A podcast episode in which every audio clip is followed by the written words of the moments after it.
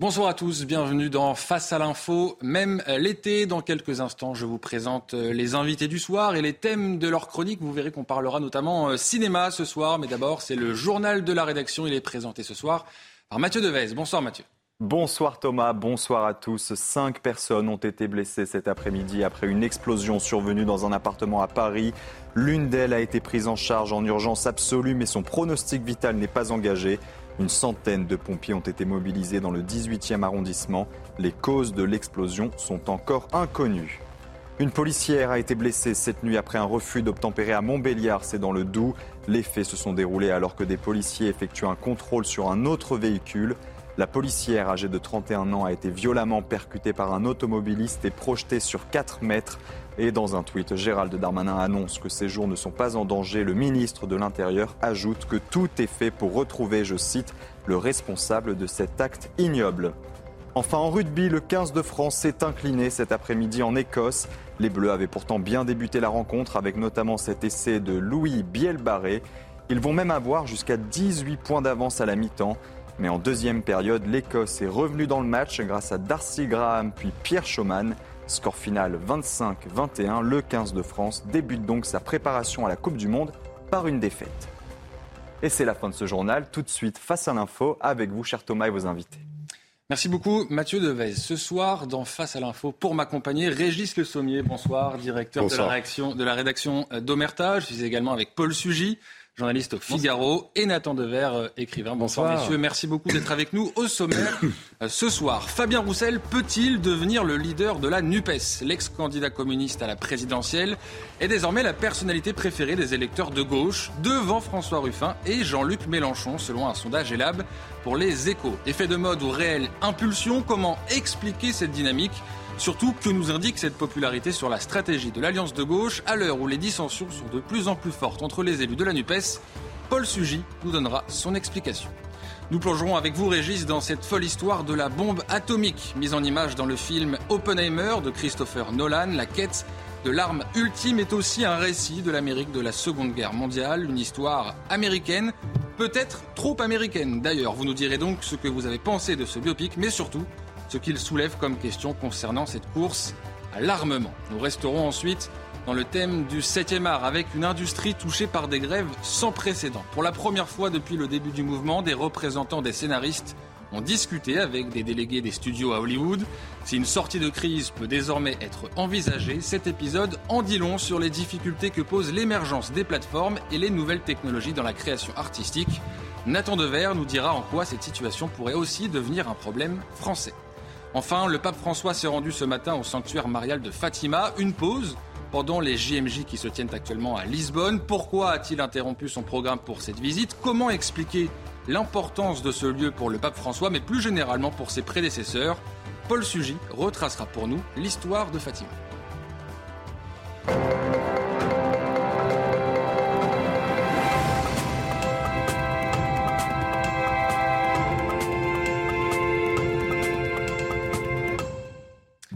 Mais on commence donc avec euh, cette personnalité euh, préférée des Français. Alors pas encore personnalité préférée euh, des Français, mais en tout cas, d'après un sondage là pour les échos, il progresse. Je parle de Fabien Roussel, qui est aujourd'hui la personnalité préférée de la gauche.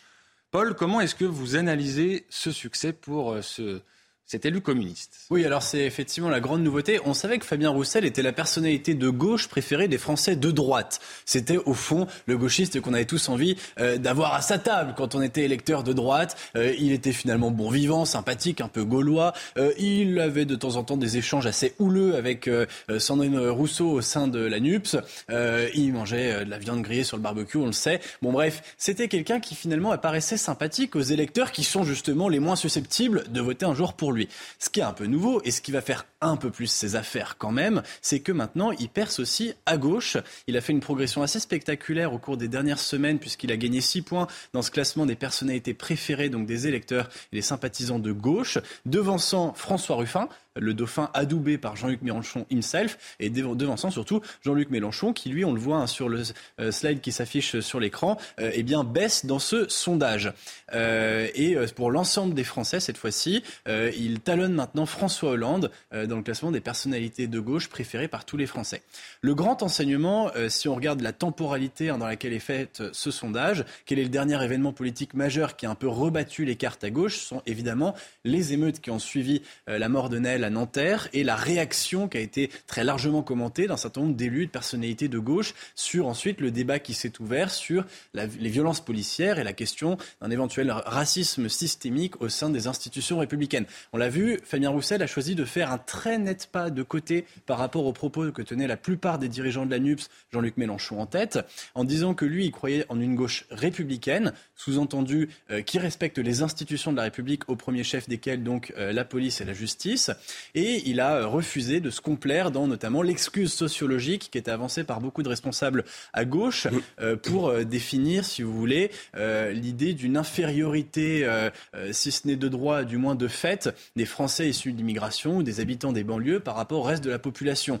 cet argument sociologique consiste à dire que les habitants des banlieues sont une catégorie reléguée de la population nationale, méprisée par les institutions républicaines, victime d'un racisme latent au sein notamment des forces de police, et que c'est cette injustice qui a fini par exploser, et les émeutes en ont été finalement le révélateur légitime. C'est très rare, évidemment, de rencontrer un responsable politique euh, qui euh, euh, trouve une forme de légitimité directe à la violence, voire qui l'encourage. C'est évidemment impossible. Quand on est un responsable politique, on ne peut pas appeler à la violence. En revanche, on peut l'excuser par bien des aspects en minimisant finalement la culpabilité des personnes qui versent dans les émeutes. Et c'est ce qu'ont fait très largement donc les responsables de la NUPS groups à l'exception de Fabien Roussel, euh, qui d'ailleurs, on l'a vu encore récemment, a refusé que le Parti communiste français, donc son parti à lui au sein euh, de l'Alliance à gauche, s'associe notamment à une marche à venir à la rentrée euh, cet automne contre les violences policières et le racisme dans la police.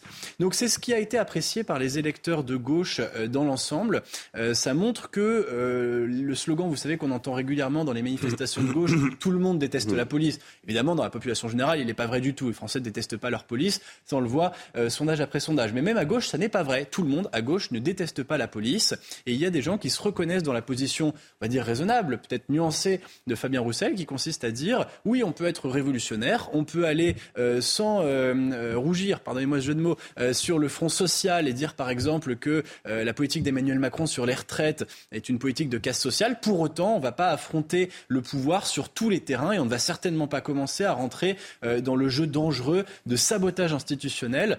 C'est ce que font au contraire euh, les autres euh, élus euh, de la NUPS qui, eux, considèrent qu'il il faut faire feu de tout bois contre le pouvoir, dénoncer non seulement la politique du gouvernement, mais aussi sa police, et au fond des choses qui dépassent un petit peu simplement le gouvernement, mais qui sont des institutions qui représentent au fond la communauté nationale elle-même. Donc c'est face à, cette, à ce discours, on va dire, à la fois plus nuancé et plus proche aussi de la préoccupation de certains à gauche, eh bien de maintenir le débat d'abord sur la question sociale et pas forcément sur une déconstruction systématique de toutes les institutions euh, nationales. C'est là-dessus que Fabien Roussel prospère et visiblement il a le vent en poupe en le faisant. Donc ça va l'encourager, je pense, à faire entendre une voix dissidente au sein de, de l'ANUPS on peut dire évidemment que ces chiffres, c'est plutôt une mauvaise nouvelle pour euh, Jean-Luc Mélenchon. Bah ça évidemment en creux, oui. Ce qui profite à Fabien Roussel, euh, à l'inverse, euh, est un drame pour Jean-Luc Mélenchon puisque sa popularité est érodée. C'est sa position même naturelle de leader au sein de la NUPS qui est ici attaquée. La position de Jean-Luc Mélenchon est d'autant moins tenable qu'aujourd'hui la seule légitimité qu'il a finalement, c'est d'être considéré comme le père spirituel de la NUPS. il faut rappeler qu'il n'est plus, il n'a plus de mandat d'élu. Il n'est pas parlementaire. Il avait choisi de ne pas finalement courir le risque, euh, parce que c'était ça, hein, il s'est protégé en ne se présentant pas aux élections législatives, de ne pas courir le risque de se retrouver au milieu de la mêlée. Rappelons-le, il y a un an aux élections législatives, il considérait que euh, euh, les Français allaient lui donner une majorité à l'Assemblée nationale, une majorité absolue, qui l'amènerait à Matignon. Bon, non seulement il a raté son pari, mais en plus il se retrouve sans aucune existence propre, en dehors de celle donc que lui confère la NUPS. Si jamais il est mis en minorité, ou en tous les cas en difficulté au sein même de la NUPS, dont il n'apparaît plus aujourd'hui comme le leader naturel, alors c'est la survie politique même euh, de Jean-Luc Mélenchon qui est ici en question. Euh, et on voit bien le, débat interne qui commence à émerger au sein de cette alliance hétéroclite de gauche qui manifestement n'avait pas tant de choses que ça à se dire, eh bien, euh, va le fragiliser. Raison d'ailleurs pour laquelle il fait tout pour l'étouffer et pour éviter que ce débat n'ait lieu. Et ça, notamment, on le voit dans la course pour les européennes. Jean-Luc Mélenchon est dans une stratégie de l'autruche. Pour l'instant, il fait tout pour que les fragilités évidentes, pour autant, qui finissent par pointer au sein sein de la NUPS eh bien, soit étouffé et n'empoisonne pas le jeu que lui essaie de construire, qui est un jeu qui résume hein, de façon assez nette, qui consiste à tout conflictualiser pour que dans les années qui viennent, le débat politique soit de plus en plus semblable à une marmite qui bouillonne et que enfin, au moment de l'élection présidentielle de 2027, ça explose de nouveau et que dans le souffle de l'explosion, il réussisse à y trouver son compte et à parvenir jusqu'à l'Elysée. Ce pari est de plus en plus incertain. Du coup, quelles conséquences vous voyez pour, euh, pour l'avenir de la NUPES? Alors évidemment, il y, a deux questions qui se posent. La question d'abord, c'est qui est-ce qui va finalement continuer à avoir le lead au sein de la NUPES? Et la deuxième question, un peu similaire ou un peu plus euh, profonde que celle-ci, c'est est-ce que la NUPES a encore un avenir? Euh, À la première question, je vous dirais que Fabien Roussel, euh, quelle que soit par ailleurs sa popularité, n'a de toute évidence pas le profil de quelqu'un qui peut emmener une union des gauches. Euh, et je vais le dire en peut-être en tempérant un petit peu les critiques que j'ai pu faire à l'égard de Jean-Luc Mélenchon. Le génie de Jean-Luc Mélenchon, c'est d'avoir associé la gauche anticapitaliste à la gauche écologiste et d'avoir fait comprendre aux électeurs de gauche que ce combat, enfin que ces deux combats, pardon, n'en formaient qu'un seul, un seul et même combat euh, pour euh, finalement le grand soir à la fois écologique et social. Euh, c'est ce qui a permis donc de joindre les forces d'Europe Écologie et Vert, parti qui a le vent en poupe, on le voit depuis des années, notamment sur des élections qui leur profitent, que ce soit les élections européennes, que ce soit même évidemment les élections locales qui ont porté un certain nombre de municipalités maintenant à se euh, verdir considérablement, y compris dans les grandes villes. Donc Europe Écologie Les Verts, qui avait le vent en poupe à gauche, a rejoint la grande cohorte des anticapitalistes et de ceux qui s'en prennent euh, au, patronat ou au système euh, social français dans son ensemble. Et euh, c'est cette force-là, cette union-là qui a permis les scores, malgré tout importants de la NUPS, qui a effectivement fait une percée et permis de faire une vraie force relativement homogène au sein de, au sein l'Assemblée nationale. Jean-Luc Mélenchon, pour ça, a su avoir un discours que Fabien Roussel, lui, tenant d'une gauche plus traditionnelle et finalement moins capable justement d'hétéroclisme, moins capable de jongler entre différents sujets qui a priori n'ont rien à voir les uns avec les autres, eh bien voilà, Fabien Roussel n'aura jamais ce talent qu'a Jean-Luc Mélenchon pour unir les grandes causes ensemble.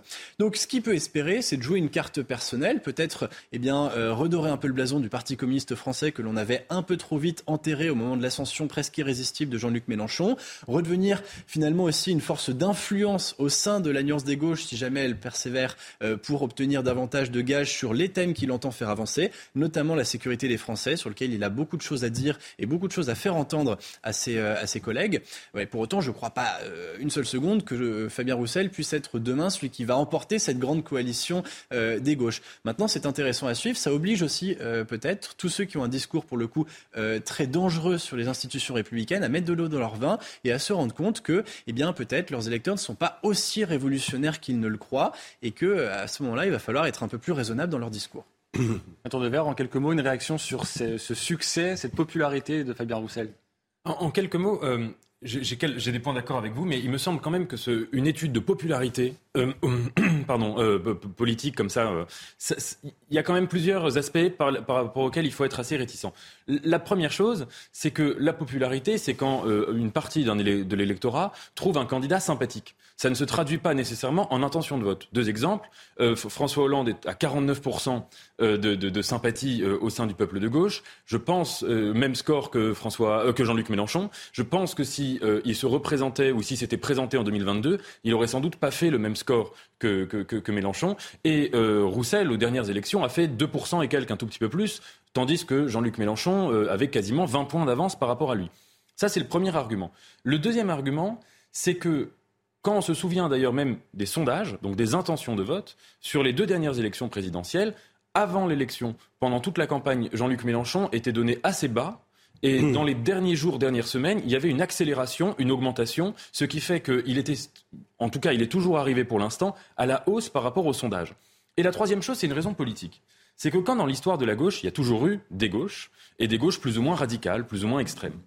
Il me semble que la position pour essayer de chercher, une, si vous voulez, une sorte de gauche de gouvernement, mais euh, pour laquelle va quand même voter euh, la partie euh, du peuple de gauche qui est plus radicale, en cas de second tour notamment, c'est une position qui ne doit pas être une position d'opposition d'un point de vue stratégique, mais qui doit être une position presque de, dépassement ou, de, ou de, en tout cas d'engloutir euh, une partie de ce discours radical tout, euh, tout en le modérant. C'est exactement ce qu'avait fait euh, François Mitterrand par rapport aux communistes, avec le programme commun, et puis ensuite, même quand il s'est présenté en 81, et même par la suite. C'est-à-dire, en gros, de ne pas euh, euh, du tout adhérer à la vulgate euh, communiste, mais de continuer à faire des discours sur la mauvaise odeur de l'argent, par exemple. Et, Fabien Roussel, il a fait exactement l'inverse comme stratégie, c'est-à-dire que sur les sujets clivants à gauche, il, vraiment, il est dans une sorte d'attaque frontale par rapport à la ligne de la France insoumise.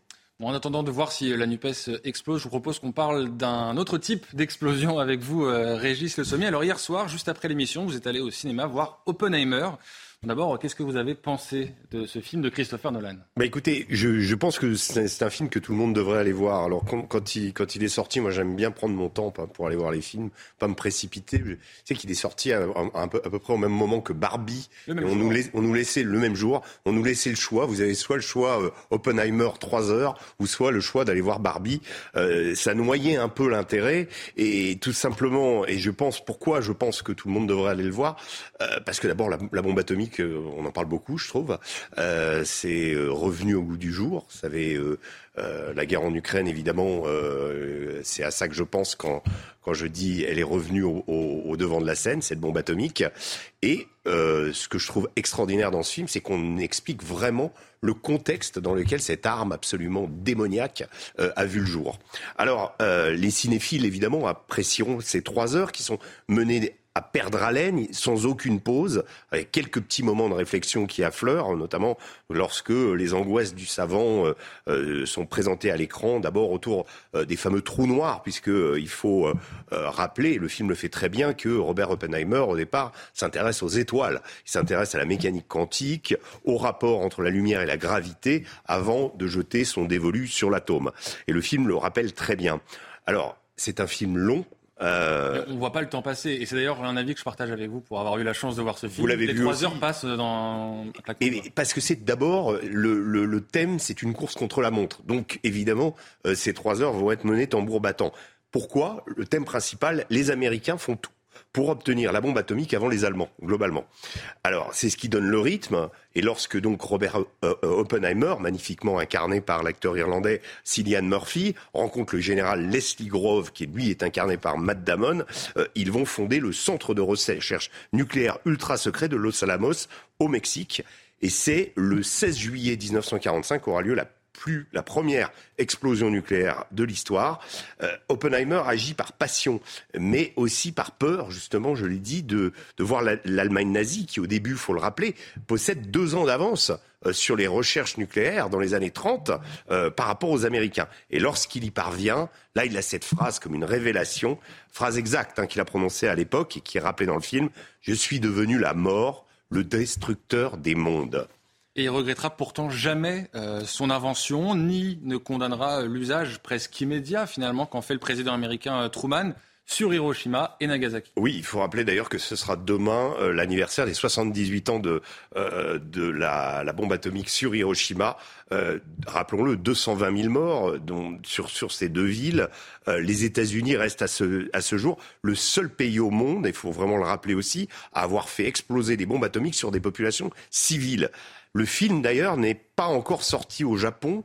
Euh, on s'interroge sur le bien fondé de le faire visionner à une population encore très marquée par cette horreur. Donc dès la première bombe, même avant justement son utilisation sur les villes, Oppenheimer se voit en destructeur des mondes.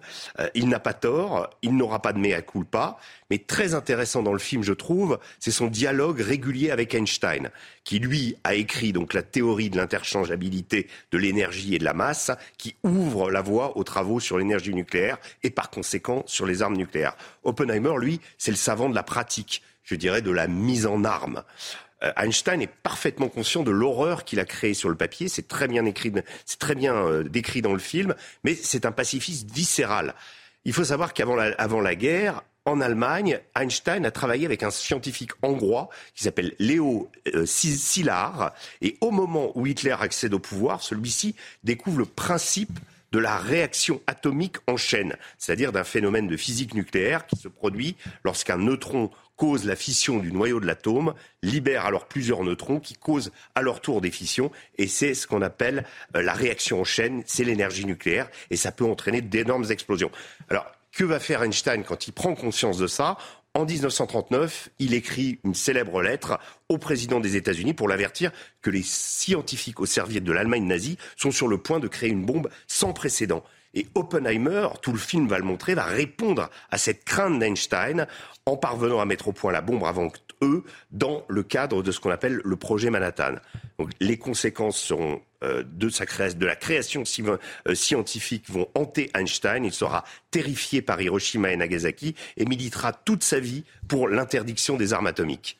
Et la dernière partie du film est consacrée à l'après-guerre, quand le macartisme gagne euh, les États-Unis. Et là, c'est euh, la chute Alors, la chute, Oui, euh, macartisme, donc une spirale anticommuniste avec des actions quasi religieux qui s'emparent des USA. Un phénomène typique là-bas. C'est assez régulier qu'il y ait une spirale de vertu comme ça. Mais là, ça va emporter Robert Oppenheimer en tant que savant Hélas, il a fréquenté dans sa jeunesse les communistes. Son milieu en est plein. Son frère est même communiste et sa maîtresse, Jean Tatlock, qui était militante du parti. Petit détail d'ailleurs, euh, il y a des scènes euh, de sexe dans le film qui ont été censurées en Inde et au Moyen-Orient. Et on a même rajouté sur le corps euh, de Jean Tatlock, de l'actrice, un, par ordinateur, un, vêtement pour couvrir le corps. Voilà, c'est petit détail. Et donc pour ne rien arranger, en fait, ce qui va, ce qui va compliquer les choses dans, dans l'histoire de Robert Oppenheimer après la guerre, c'est qu'il y a une véritable compétition entre les Américains et les Russes pour l'obtention de la bombe A que les Américains ont, et surtout de la bombe H avec les Russes. Et certains dirigeants américains, pendant toute la guerre, ont été plus inquiets au sujet des Russes qu'au sujet des nazis. Et Oppenheimer n'échappe pas à la purge. Il faut dire quand même que sa qualité de destructeur des mondes, ce terme qu'il a utilisé, l'obsède. Et comme pour se racheter une conscience, il se déclare hostile aux armes thermonucléaires comme la bombe à hydrogène. Et tout de suite, ça le rend suspect. Donc en 1953, il voit son habilitation de sécurité révoquée en raison des positions, de ses positions sur ses armes. Et en 63, il sera réhabilité politiquement. Euh, le gouvernement va lui décerner un prix. Il terminera sa, carrière à l'Institute for Advanced Study, qui devient sous sa direction un, un centre de recherche fondamentale de premier plan. On peut dire que ce film, c'est une vision très américaine et pour cause euh, de euh, l'histoire de la bombe atomique. Oui, évidemment, c'est une création américaine, la bombe atomique. Ce sont les premiers, mais il n'y a pas que. On en parle dans le film, mais on le voit très peu. C'est surtout l'écho aux États-Unis. Par exemple, je trouve assez euh, étonnant donc effectivement, il y a la vision d'Oppenheimer qui elle, est très claire, qui est dans la lignée de celle d'Einstein. Il ne faut pas que les nazis euh, aient la bombe avant, avant les autres. Mais dans le film, sont passés un peu sous silence toutes les ambiguïtés des mêmes États-Unis avec l'Allemagne nazie. Euh, bien sûr, Oppenheimer, donc, lui, se livre à sa course effrénée pour empêcher Hitler d'avoir la bombe, mais il n'y a presque rien sur la véritable chasse aux scientifiques nazis à laquelle Américains et Russes se sont livrés en 1945. Euh, je rappelle, l'opération Paperclip, a permis d'exfiltrer, de recruter près de 1500 scientifiques allemands issus du complexe militaro-industriel de l'Allemagne nazie pour lutter contre l'URSS. On aurait aimé, par exemple, dans le film, une rencontre dans l'après-guerre entre Oppenheimer et Werner von Braun, père des V2 allemands et concepteur du programme Apollo et de la fusée Saturn V qui emmènera Neil Armstrong et ses camarades sur la Lune. J'ignore si cette rencontre a eu lieu, mais euh, entre deux hommes qui ont lutté l'un contre l'autre pour se retrouver dans le même camp, mais il y a forcément eu euh, des avis de l'un sur l'autre, et ça aurait été intéressant euh, de le faire, de le faire restituer, notamment dans le monde de l'après-guerre. Je regrette aussi cet américanocentrisme et là, je trouve que c'est un petit peu un travers de Christopher Nolan, qui est, euh, euh, qui a la nationalité britannique et américaine. On retrouve aussi dans le film Dunkerque, où le rôle, par exemple, des troupes françaises dans l'évacuation de leurs homologues britanniques est à peine mentionné. Donc il y a vraiment euh, une idée d'un monde anglo-saxon qui fonctionne un petit peu à huis clos. Et, et dans Oppenheimer, on aurait aimé davantage voir le côté russe, qui obsède véritablement les Américains. Alors ça, c'est dit, mais lui, on ne le voit jamais. Or, de l'autre côté, eh bien, le père de la bombe atomique russe, eh bien, il s'appelle quand même Andrei Sakharov. Il existe à cette époque-là. Euh, la Russie n'a jamais eu les moyens énormes du projet Manhattan auquel Oppenheimer avait fait, euh, qui, avait vu Oppenheimer construire une véritable ville de scientifiques au milieu du désert du Nouveau-Mexique. Mais elle a bénéficié, ça c'est dit dans le film, pardon, euh, des services d'un espion présent à Los Alamos, qui est le savant britannique Klaus Fluch. et lui, on le voit dans le film. Alors, Sakharov, euh, pour le, lui rendre hommage quelque part. Lui, il va, il va mettre au point la bombe H. Et une bombe H, d'ailleurs, il va mettre au point la plus grosse bombe atomique qui a jamais explosé, 57 mégatonnes en 1953. Et, euh, et c'est là précisément à cause de, des travaux euh, de, Sakharov et de sa prise de conscience que les destins euh, et la vie sur le nucléaire euh, des deux personnages vont s'écarter. En, en 62, Sakharov prend conscience que le complexe militaro-industriel est devenu un pouvoir autonome en Russie et il s'en inquiète. Sakharov a aussi connaissance du fameux discours de fin de mandat du président Eisenhower prononcé un an auparavant et qui avertit des dangers que peut représenter le complexe militaro-industriel émergent de l'histoire des, États-Unis. Alors c'est le point de bascule. Euh, Sakharov va devenir par la suite un dissident, militant des droits de l'homme, des libertés civiles et qui souhaite des réformes dans son pays. Il va obtenir un succès partiel avec la signature des traités de non-prolifération des armes nucléaires en 68, ce qu'Oppenheimer aussi avait souhaité. Euh, il aurait été bien de dire que chacun des créateurs de la bombe a eu des doutes et a voulu limiter et encadrer l'usage de sa création. C'est utile de le répéter, surtout lorsqu'on entend, on a entendu la semaine dernière l'ex-président russe Dimitri Medvedev affirmer que si la Russie est vaincue militairement sur le terrain en Ukraine, elle pourrait avoir recours à l'usage de la bombe. Voilà une chronique qui, je l'espère, vous donnera envie d'aller voir euh, ce film euh, Oppenheimer. On marque une pause et puis on reste dans le milieu du cinéma avec euh, Nathan Dever. A tout de suite. De retour dans Face à l'info, vous regardez CNews. Je suis avec Régis Le Sommier, Nathan Dever et Paul Sugy. Merci messieurs d'être avec nous. Avec vous, Nathan, on va partir en Californie, à Hollywood plus précisément. Vous voulez nous parler des grèves qui ont touché les studios américains depuis maintenant plusieurs semaines. Oui, exactement, et qui, les touche euh, encore. Donc ce sont des grèves euh, vraiment inédites qui ont, qui ont commencé en fait il y a à peu près trois mois. C'est-à-dire que le 2 mai dernier, à Hollywood, euh, il y a eu un déclenchement de la grève des, scénaristes d'Hollywood qui a été suivi le 14 juillet par les acteurs. Et ça, c'est absolument inédit dans le monde qu'on connaît, enfin qu'on fantasme un peu, mais le monde absolument doré et, et, un peu bling-bling d'Hollywood. c'est inédit, ça s'était pas produit une grève des acteurs depuis 1980, mais une grève conjointe des acteurs et des auteurs scénaristes, ça s'était pas produit depuis 1960. Et ce qui est intéressant, c'est de remarquer que dans l'histoire donc du cinéma américain, ces deux grèves, elles correspondaient à des moments aussi d'évolution technologique, c'est-à-dire à, l'apparition de la télévision et à la modernisation de ou à l'apparition, si vous voulez, des nouvelles euh, manières de, diffuser encore davantage euh, la télévision, donc qui venaient bouleverser la manière dont on pratiquait le, cinéma et la manière même dont on pouvait avoir une certaine conception du cinéma. Alors là, le, facteur premier de cette, grève, c'est la tension qui existe par rapport aux plateformes de streaming euh, qu'on connaît, hein, les, plateformes sur lesquelles on voit aujourd'hui euh, énormément de séries. Et d'ailleurs, je rappelle que depuis le coronavirus, il y a eu quand même cette banalisation de, euh, la pratique des plateformes et qu'on a vu à ce moment-là une baisse dans le monde entier absolue de la fréquentation des salles de cinéma qui remonte et qui est remonté de, manière assez considérable en France, mais qui quand même a avalisé, si vous voulez, une certaine forme de transfert symbolique, aussi bien du point de vue des spectateurs que nous sommes, que d'ailleurs du point de vue des acteurs. Euh, les plateformes de streaming et euh, ces plateformes-là étaient un petit peu méprisées par euh, le cinéma d'auteur et par un certain nombre d'acteurs un petit peu prestigieux. Et on voit bien aujourd'hui que ce clivage-là n'existe plus. Alors, quel est le, motif des, revendications, aussi bien pour les acteurs que les auteurs, c'est un motif qui est euh, avant tout euh, socio-économique. La première chose, c'est que les plateformes ont totalement transformé la manière dont on concevait une série, euh, une, série de télé.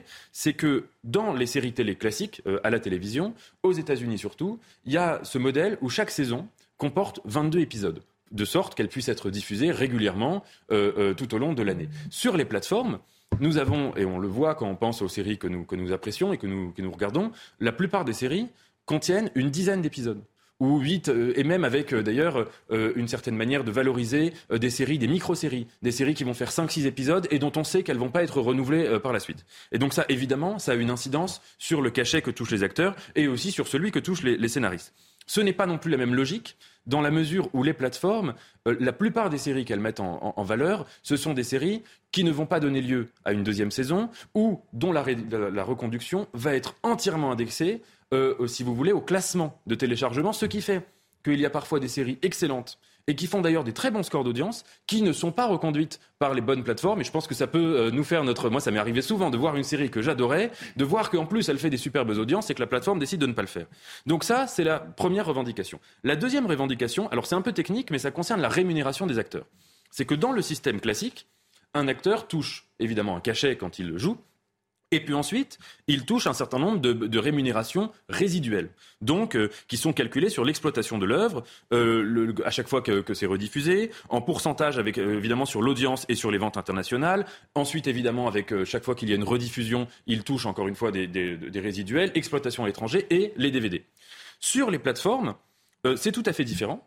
C'est-à-dire que vous avez un cachet, et qu'ensuite les rémunérations, euh, donc une rémunération forfaitaire, et qu'ensuite les rémunérations résiduelles sont, si vous voulez, pas du tout indexées au succès, et elles sont absolument minuscules. Récemment, il y a une actrice star de la série Orange is the New Black qui a rendu public le fait que euh, pour la diffusion de cette série euh, à l'étranger, je ne sais plus dans quel pays, elle a touché une facture de 27 dollars alors que évidemment quelques calculs euh, assez euh, rapidement euh, faits montraient qu'on était plutôt de l'ordre de, plusieurs milliers, voire davantage de dollars. Donc ça, évidemment, ça pose un problème de rémunération des, acteurs, ce qui fait qu'ils se sont mis en grève et que cette grève a eu un effet massif sur le cinéma, c'est que interruption totale des tournages. Alors pour la grève des scénaristes, il y avait déjà une interruption, si vous voulez, de l'écriture des scénarios, donc ça ralentit absolument les films, les scénarios, les, séries. Et pour la grève des acteurs, donc depuis le 14 juillet, interruption totale de tous les tournages américains, même à l'étranger.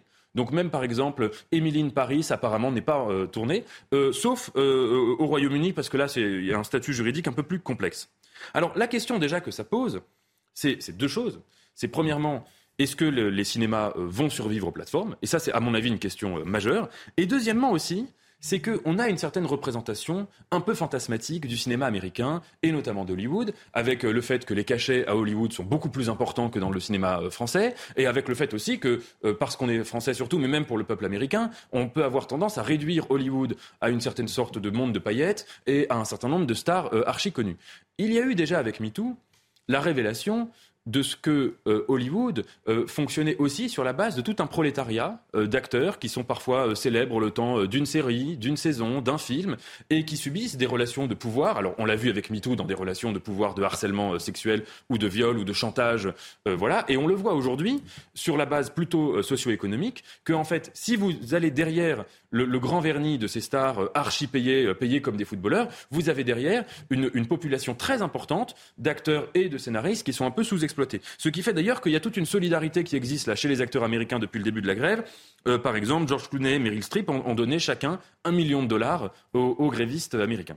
Et vous, vous nous dites qu'il y a aussi une autre dimension à cette grève, et cette dimension, c'est euh, l'émergence de l'intelligence artificielle. Oui, c'est la deuxième série en quelque sorte de revendications, et plutôt d'inquiétude plus que de revendications. Donc on le voit bien déjà de manière intuitive, depuis l'apparition de ChatGPT, euh, depuis aussi l'apparition des technologies de deepfake, on peut imaginer que ça va bouleverser l'industrie du cinéma. Donc avec ChatGPT, vous pouvez écrire des textes extrêmement euh, développés euh, euh, rien qu'avec un agent conversationnel. Donc on peut se dire que ça peut, sinon écrire un scénario, du moins servir de base pour écrire ce qu'on appelle des, bibles, par exemple quand on fait une série, c'est-à-dire un, dossier qui présente ce que va être la série, et que ça peut servir de base même à réfléchir au fonctionnement de l'intrigue. Et on peut imaginer sur les deepfakes, donc les deepfakes, c'est sont, vous savez, vous prenez le visage de quelqu'un, par exemple le vôtre, et une intelligence artificielle va vous faire dire des, des bêtises que vous ne pourriez jamais dire dans la vie réelle. Récemment, par exemple, il y a eu des deepfakes qui ont touché Barack Obama récemment. Il y a des deepfakes euh, avec Marine Le Pen qui étaient absolument euh, euh hilarants et burlesques. C'est difficile de démêler le vrai du faux parfois d'ailleurs. Oui, alors quand, quand c'est euh, quand,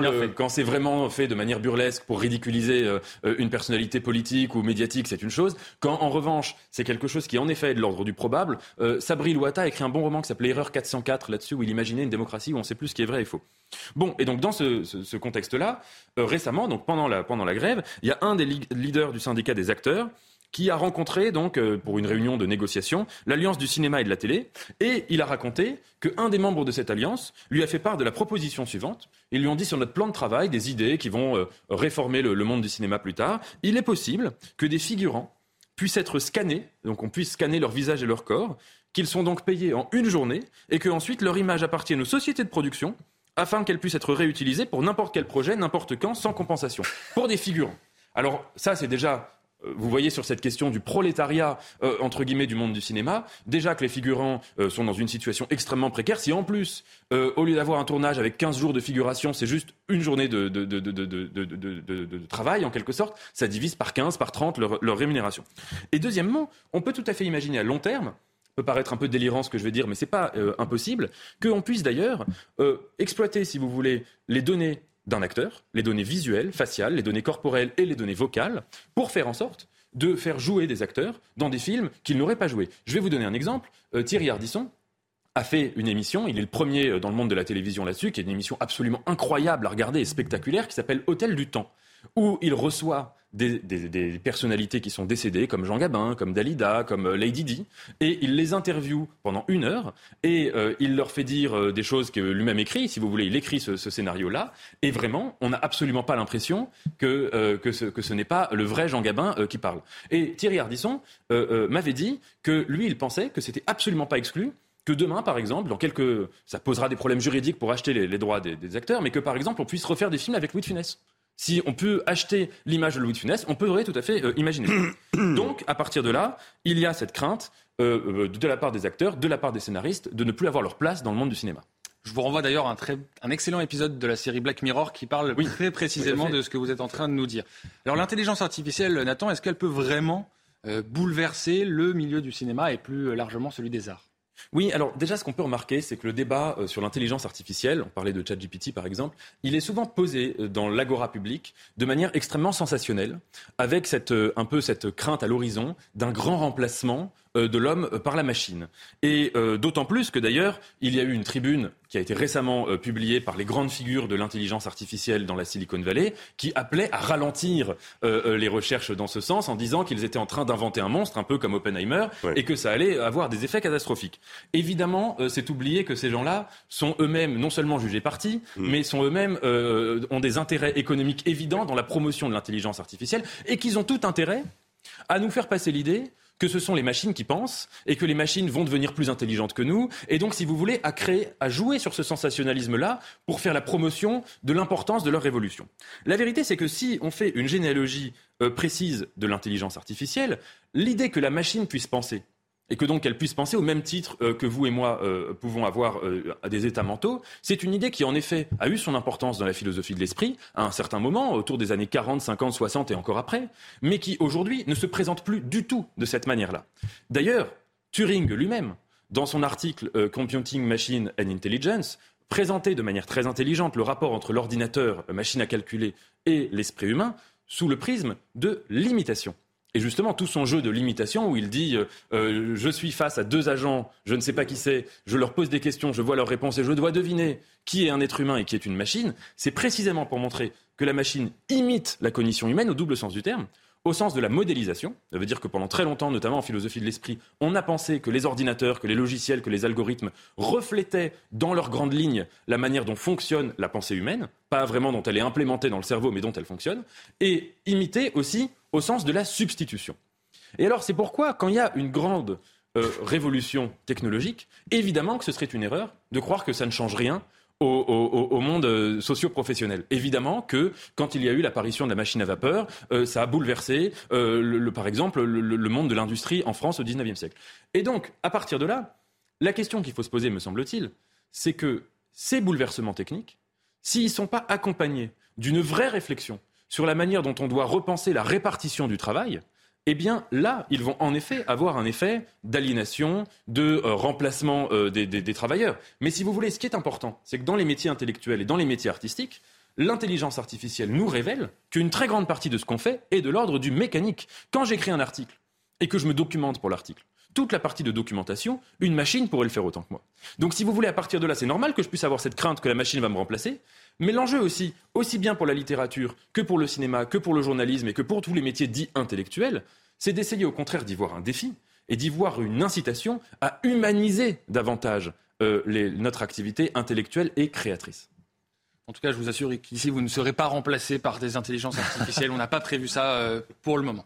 Avec vous, Paul, on va revenir sur euh, l'étape euh, qu'a effectuée ce matin euh, le pape François dans le cadre des JMJ. Il est parti à plus de 100 km de Lisbonne pour se rendre au sanctuaire de Fatima. comment se fait-il que ce lieu revête une telle importance à ses yeux? Oui, effectivement, ça paraît étonnant. Le pape, qui déjà en plus est dans une santé vacillante, qui fait quand même l'effort euh, de se déplacer jusqu'à Lisbonne, où il est attendu pour seulement une poignée de jours par euh, un million de jeunes qui, eux, sont réunis pour certains depuis, eux, euh, bien plus longtemps. Donc, qu'il attendent avec impatience. Et à peine est-il arrivé que déjà, il repart en hélicoptère pour partir à plus de 100 km de l'épicentre des JMJ, dans la petite ville de Fatima, qui, il faut bien le dire, si elle n'était pas l'endroit où est érigé à présent un sanctuaire marial connu dans le monde entier, euh, n'aurait certainement pas, si vous voulez, autant de, notoriété. Et eh bien pourtant, le pape François a décidé donc de prendre une demi-journée de son temps euh, pendant son déplacement au Portugal à l'occasion des JMJ pour faire ce déplacement dans le sanctuaire de la Vierge Marie. Alors il a quand même retrouvé quasiment 200 000 pèlerins, hein, des jeunes qui avaient passé la nuit euh, dans des tentes de fortune. Vous savez, souvent en fait, on ne fait que tendre un poncho au-dessus de sa tête et on dort sur place parce que quand il y a une telle foule, on peut pas se déplacer le matin même. Donc on arrive la veille, on dort sur place et on attend enfin l'arrivée du pape.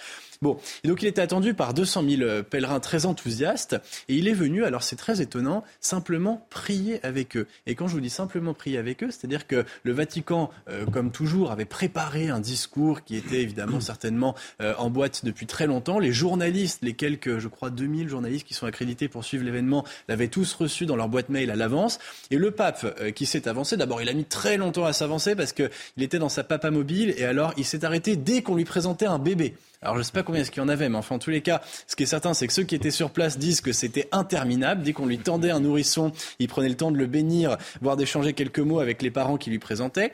Et quand enfin donc il est arrivé devant la statue de la Vierge Marie, euh, qui est donc au centre de ce sanctuaire, il a prier le chapelet avec les jeunes. Bon, on se dit, euh, il n'y a quand même pas besoin du pape pour dire le chapelet, n'importe qui en est capable. Mais si, lui, il a vraiment tenu à faire cette démarche de prière. On a eu l'occasion déjà, dans cette émission au cours de la semaine, d'échanger un peu sur l'attitude, le rôle du pape dans ces JMJ, et notamment sa tendance à vouloir faire des discours, et parfois des discours, il faut bien le dire, qui s'éloignent un petit peu du cœur de la ferveur des jeunes pour porter sur des grands enjeux euh, politiques ou planétaires. Donc le pape avait un discours qui était tout prêt, dans lequel il devait notamment reparler très longuement de la paix dans le monde. Il en a quasiment pas lu une ligne, seulement le tout début qui parlait de l'Église ouverte. c'est son grand mantra depuis le début des JMJ. C'est aussi le thème hein, du synode qui va commencer à la rentrée. L'ouverture de l'Église, le fait qu'elle doit parler à tout le monde. Il a lu quelques lignes comme ça là-dessus, puis ensuite il a arrêté de lire sa feuille et il a simplement, si vous voulez, sorti quelques mots qui venaient du cœur, complètement spontanés. Panique dans la salle de presse d'ailleurs. Tous les attachés de presse du Vatican ne savaient pas comment réagir. Ils se sont dit mais qu'est-ce qu'il va nous faire là? Bon, il a simplement dit en gros aux jeunes, euh, faites confiance à la Vierge Marie, priez le chapelet. Voilà. Hein, en résumé. Euh, donc un moment très simple, un moment peut-être plus en vérité. Alors les mauvaises langues disaient oui, mais c'est parce que maintenant il est tellement myope qu'il a du mal à lire son discours. Je ne crois pas. D'ailleurs, dans le reste des JMJ, il a souvent très bien lu ses discours quand il fallait le faire.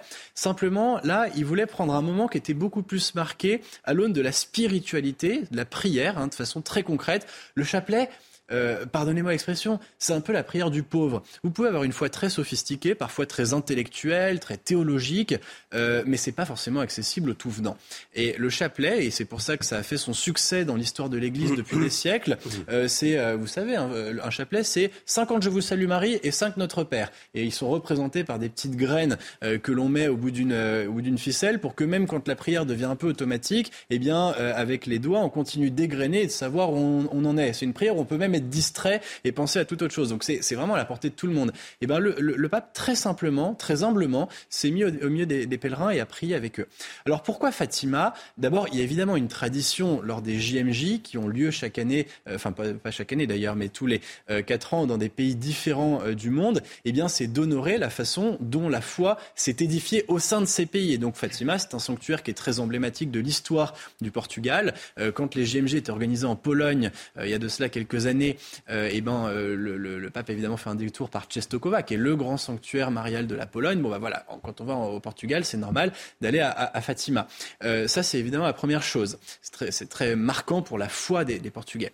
D'autre part, le sanctuaire de Fatima, et on va le voir ensemble, est très lié au pape lui-même, à la personne du pape, pas seulement à l'Église ou à la foi chrétienne, mais vraiment au pape, et en particulier à la souffrance du pape. Vous savez, la Vierge Marie, qui est donc statufié dans le sanctuaire de Fatima, porte une couronne à l'intérieur de laquelle, presque un peu comme un diamant, il y a la balle qui a atterri dans le torse de Jean-Paul II le jour de l'attentat manqué sur la place Saint-Pierre où on a tiré sur le pape. Et il y a une méditation, une longue méditation ensuite de Jean-Paul II pendant 20 années de sa vie sur vraiment le sens de la souffrance du pape comme un signe pour l'Église.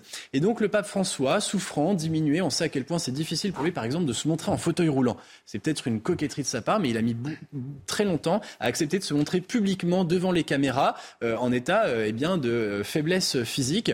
Eh bien, en allant à Fatima, il veut probablement méditer sur le sens de sa propre fragilité. Et il y a un sens qui est plus concernant pour tout le monde à, Fatima. Eh bien, c'est aussi la prière pour la paix. Fatima est un des lieux emblématiques dans l'Église où l'on prie pour la paix. Les premières apparitions de Fatima, elles sont en 1916 et elles ont continué ensuite pendant deux ans, donc en plein cœur de la Première Guerre mondiale.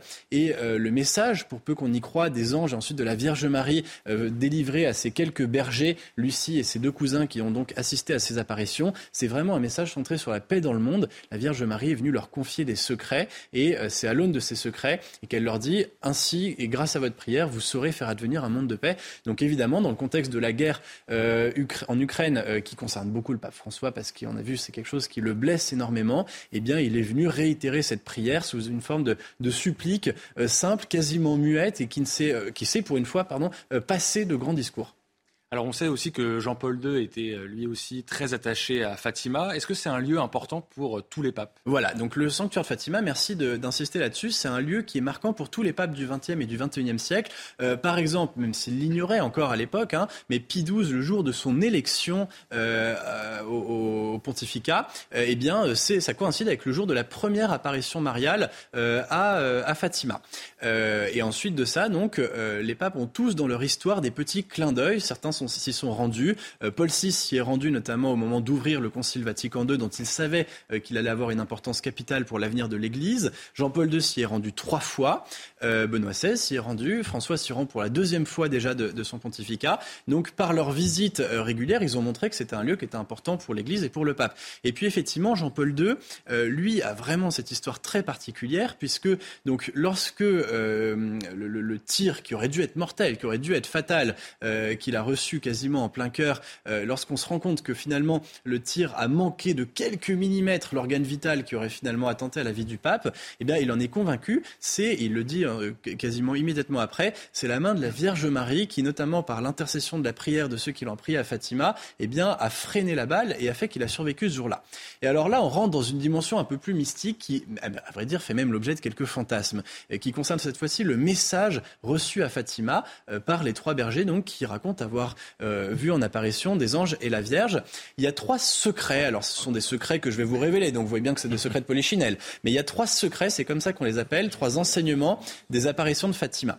Le premier, euh, c'est la vision de l'enfer. La Vierge Marie, pour les chrétiens, elle est euh, l'intercesseuse du Christ auprès des hommes ou des hommes auprès du Christ. Elle fait le lien entre la terre et le ciel et elle vient régulièrement rappeler que pour peu que l'on ne suive pas le message du Christ, eh bien, on risque l'enfer. C'est un de ces messages auprès des, bergers de Fatima de rappeler que voilà, la, vie spirituelle, c'est quelque chose d'important et que, euh, faute de prière et, faute de charité, eh bien, euh, on peut se couper définitivement de l'amour de Dieu. Le second message, c'est celui de la paix. Elle demande de prier pour la conversion de la Russie.